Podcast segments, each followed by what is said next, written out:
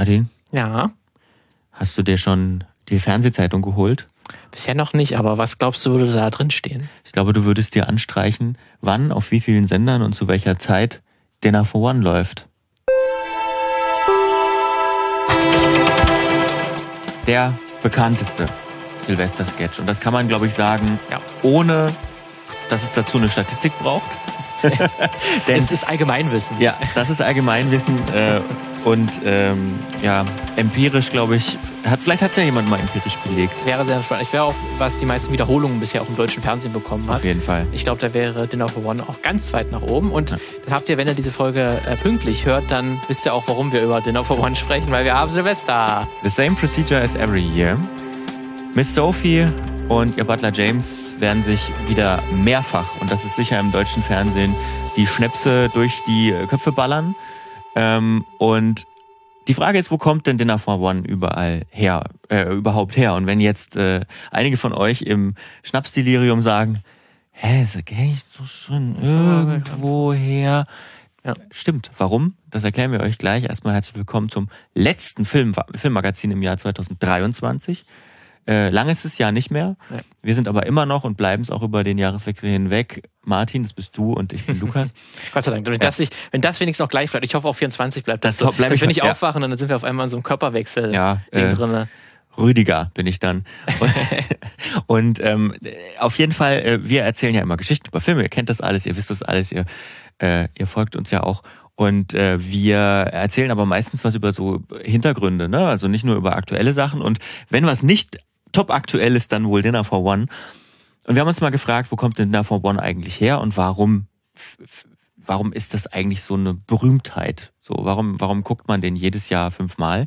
Und diese Frage gestellt haben wir uns nicht im Jahr 2023, sondern schon im Jahr 2018 und haben da eigentlich schon mal eine Folge zugemacht. Aber ähm, unsere Hörerzahlen haben sich seitdem äh, etwas vergrößert und wir wissen auch, dass ähm, die auch so ein bisschen durchgewechselt haben. Deswegen haben wir Ja, gedacht, und, wir, und jeder ist auch ein bisschen ver vergesslich. Deswegen ähm, habt ihr vielleicht schon vergessen, wie, wo kam das eigentlich alles her? Und wenn ihr dann eine Auffrischung braucht, Ja. damit ihr dann auch am Silvesterabend ein paar Trivia-Effekte Ja.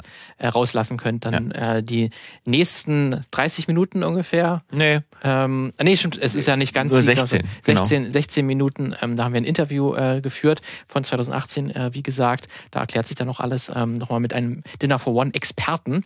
genau. Ähm, und da bekommt ihr dann alle Infos Ja. Geliefert. Und das hören wir uns äh, jetzt zusammen an. Genau. Los Können wir mal rein.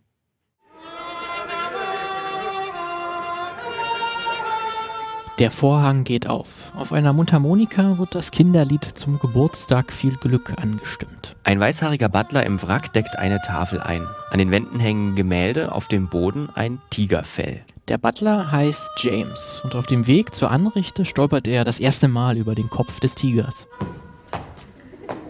Gerade will er Schnaps in die Gläser schenken, da betritt eine ältere Dame im Festkleid die Bühne, Miss Sophie. Ah, good evening, Miss Sophie. Good evening. Good evening, James. James eilt zu ihr und hält ihr den Stuhl. Sie setzt sich hin. Auf den anderen Stühlen am Tisch sitzt niemand. Und trotzdem tun die beiden so, als wären alle Freunde von Miss Sophie zum Essen gekommen. Is everybody here? They're all here waiting for you, Miss Sophie, yes. Sir Toby, Sir Toby is sitting here, Miss Sophie, yes. Admiral von Ist schon irgendwie eine komische Sache mit dem Dinner for One, finde ich. Bei uns in der Familie war das nie so eine ganz große Nummer. Aber wenn zu Silvester mal Freunde kamen, da musste ja der Sketch dann angeschaltet werden und dann meistens auf dem NDR mindestens zwei oder dreimal geschaut werden. Und gelacht äh, wurde da jedes Mal. Ja, so ähnlich sah es bei mir auch aus, aber in einer meiner frühesten Erinnerungen an Silvester, da bin ich bei meinen Großeltern und da haben wir dann auch irgendwelche Musiksendungen im ARD oder, in, der- oder im ZDF gesehen und irgendwann lief dann auch äh, Dinner for One und das haben mein, äh, das wusste ich, habe ich schon damals bemerkt, dass mein Oma und mein äh, Opa das schon auswendig kannten, aber irgendwie immer noch lauthals mitgelacht haben, äh, als ob sie es gerade zum ersten Mal sehen. Ich habe mich jedenfalls noch nie äh, so richtig gefragt, wo das Ding eigentlich herkommt und warum das auch auf Englisch ist. Ist ja schon sehr selten, dass im deutschen Fernsehen mal eine Originalversion gezeigt wird, äh, bis wir dann uns überlegt haben, diese Folge über dieses Phänomen zu machen hier. Der NDR, der den Sketch in den 60er Jahren aufgezeichnet hat, der strahlt zwar auch jedes Jahr eine Doku dazu aus, aber so richtig bekannt ist die Geschichte hinter dem Sketch ja nicht unbedingt. Aber deswegen haben wir uns ja Verstärkung geholt und jemanden ins Filmmagazin eingeladen, der mit Sicherheit alles weiß, wenn es ums Dinner for One geht. Ich bin der Stefan Meyer, bin vom Hauptberuf Redakteur bei der Süddeutschen Zeitung und habe unter anderem das Buch geschrieben Dinner for One von A bis Z. Das große Dinner for One Lexikon also. Die Frage ist vielleicht zu naheliegend, aber wie kommt man denn auf die Idee, ein Buch über einen Fernsehsketch zu schreiben? Ja, das fragen Sie mich immer alle. Ich war und bin ein großer Fan von Dinner for One und habe schon irgendwie als Kind oder dann als Jugendlicher jeden Zeitungsschnipsel aufgehoben zu dem Thema und irgendwann ist mir aufgefallen, teilweise stehen da Sachen drin, die sich diametral widersprechen und dann wollte ich mal in den Buchhandel gehen und prüfen, was denn jetzt stimmt. Das war also aber noch in den 90er Jahren, bin dann von Buchhandlung zu Buchhandlung gelaufen und konnte nicht fassen, dass es kein Buch gibt über meinen großen Helden Freddie Frinton und irgendwann ist die Erkenntnis in mir hochgekommen, dann muss ich halt das Buch selber schreiben und selber recherchieren, was jetzt da stimmt und was wie nur Gerüchte sind. Und Gerüchte gab es genug zu dem Sketch, äh, da kommen wir auch gleich noch drauf zu sprechen, aber Stefan Meyer ist ja bei weitem nicht der einzige Dinner for One Fan in Deutschland, auch wenn man ihn sicherlich schon als Hardcore-Fan bezeichnen könnte. Der Sketch ist schon noch total beliebt. Es ist einfach total witzig. und zwar halt immer, immer, immer wieder und immer noch, auch für mich, obwohl ich es mir ja jetzt schon eine Million Mal angesehen habe. Aber wenn man dann ein Jahr Pause hat, das ist natürlich auch immer wichtig, dass man sozusagen zwischendrin es ja eigentlich nicht anschaut, sondern immer nur an Silvester, dann hat man schon wieder viel vergessen und so.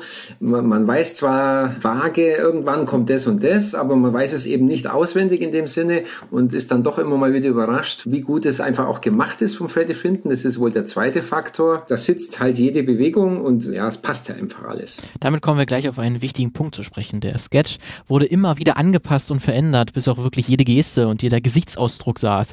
Freddie Frinton, also der, der den Butler James spielt, der hat gleichzeitig den Sketch inszeniert und zu dem gemacht, was er heute ist. Geschrieben hat ihn aber ein anderer, ein relativ unbekannter Autor. Die Urfassung hat natürlich mit dem, was wir jetzt kennen, nur, es ist nur das Skelett von dem, was wir jetzt kennen. Das Fleisch, das hat also praktisch der Freddie Frinton im Laufe der Jahre angefügt, sage ich jetzt mal. Also der Freddie Frinton hat dann so Mitte der 50er Jahre angefangen, diesen Sketch zu spielen. Irgendwann hat er ihn also mal gesehen und für gut befunden und dann hat er es in sein eigenes Programm aufgenommen. Dann hat er sich sogar die Rechte gekauft an dem Sketch irgendwann mal und da ist halt im Laufe der Jahre viel dazugekommen. Also, also in der Urfassung gibt es zum Beispiel den Tigerkopf noch gar nicht. Aber wie kann man sich denn die Rohfassung als Bühnenstück ungefähr vorstellen? Also die Urfassung, da geht es eigentlich nur darum, the same procedure as every year, das ist natürlich dabei und die Schlusspointe ist ja dann, dass diese Prozedur ja einem gewissen Höhepunkt oben im, im Obergeschoss zugeführt wird. Und das war ja damals in den 40er Jahren eine Mega-Pointe, also sehr frech, sehr wie soll ich sagen, mutig. Aber das so davor, was da alles stattfindet, also das mit dem Verschütten und den besoffenen Sprüchen und den Gesang und, und eben die Stolpereien, das ist alles von Freddie Frinton hinzugefügt worden im Laufe der Jahre. Und mit dem Sketch war Freddie Frinton lange auf Tour und sogar zweimal live im deutschen Fernsehen.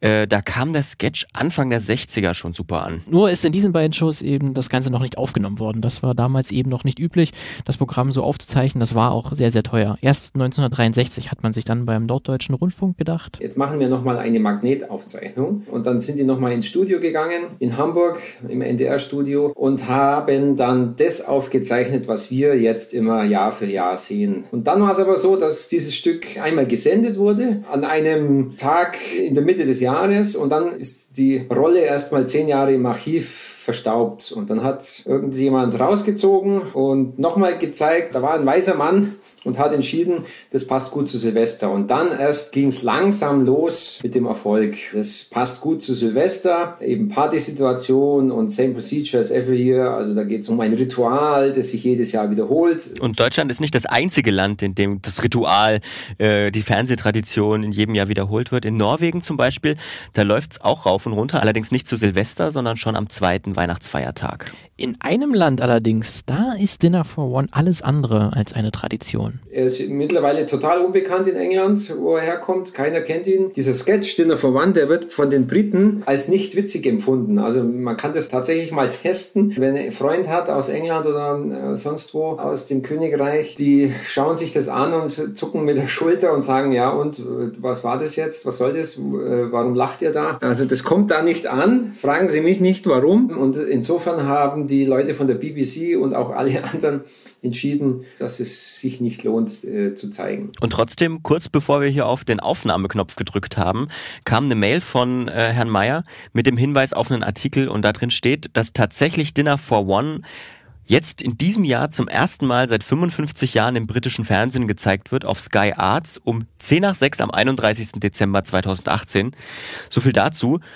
Ähm, Im Buch von Stefan Meyer gibt es noch allerhand andere kuriose Geschichten über Dinner for One zu lesen. Eine Geschichte, bei der er selbst immer lächeln muss, ist recht kurios. Denn wenn man sich nämlich mal den besoffenen Butler James vor das geistige Auge ruft. Vielleicht die, dass der Freddie Frinton fast nie einen Alkohol getrunken hat. Manche haben sogar geschrieben, er war absoluter Anti-Alkoholiker. Das stimmt nicht. Also ich bin dann auf Fotos gestoßen, da hat er schon auch mal ein Sektglas in der Hand und so. Also so nach den Aufführungen und bei Partys hat er schon ab und zu auch mal was getrunken. Aber vor den Aufführungen, also also höchste Konzentration, kein Alkohol, damit auch wirklich alles äh, sitzt. Aber wie steht's denn nun eigentlich um die Zukunft von Dinner for One? Bleibt der große Hit ein großer Hit?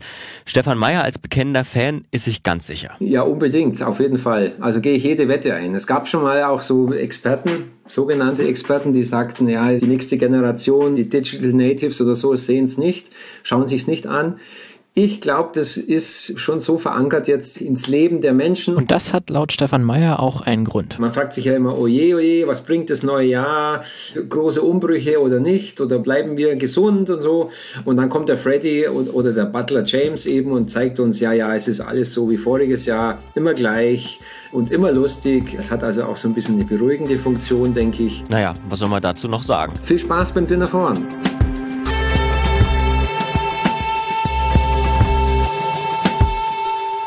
Das Interview mit dem Dinner for One-Experten Stefan Meyer aus dem Jahr 2018, dem Filmmagazin. Ich fand auch sehr interessant übrigens, wie, welche, welches Format, wieder, wieder mal zu hören, welches Format das Filmmagazin damals hatte. Das war ja weniger äh, lockeres Gespräch, wie, wie es heute ist, ähm, sondern tatsächlich schon sehr geskriptet. Und ich finde, also ich war, ich war dann doch überrascht, ähm, wie wir mit den O-Tönen umgegangen sind und so.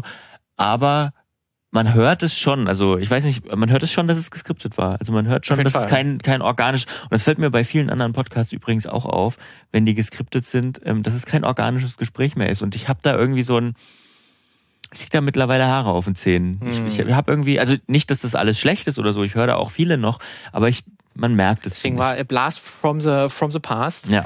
ähm, der vielleicht, der sich ja nochmal sehr, noch sehr verändert hat oder das Format äh, Filmmagazin sehr verändert hat. Deswegen ja. auch mal ganz spannend, da ja. auf jeden Fall nochmal reinzuhören, wie wir es damals gemacht haben.